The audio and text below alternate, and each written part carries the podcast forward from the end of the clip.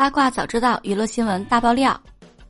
说起欧阳娜娜，曾几何时，大家对她的印象从潮流少女、音乐才女变为了性感香艳综艺咖。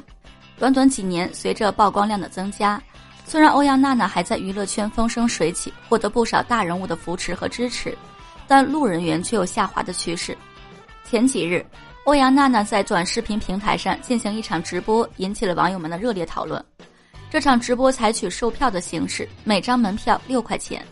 如果你不付费观看，只能试看三分钟。什么？直播还想收费？在大家的刻板印象当中，明星直播就算不卖货，粉丝打赏够他们赚的了，干嘛还要搞个买票才能看？这是把自己当什么顶流大腕了吗？看客们见状，气不打一处来，直接就把欧阳娜娜社交平台喷成了筛子。不得不说。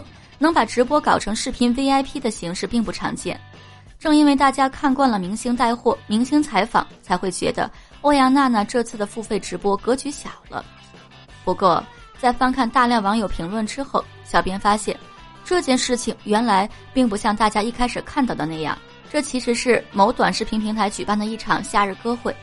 这场歌会当中共邀请了多个乐队音乐人参加，票价从一到三十元不等。除了欧阳娜娜、张惠妹、陈丽、夏日入侵企划都有参与，这不是吴宇他妈给吴宇开门，吴宇到家了吗？合着搞了半天还喷错人了，要售票一事由不得娜娜不说，人家还卖的特便宜，结果还挨了一顿骂。但真要说欧阳娜娜这次的表演没有可取之处，也是大可不必。在布景上，娜娜就用足了心思，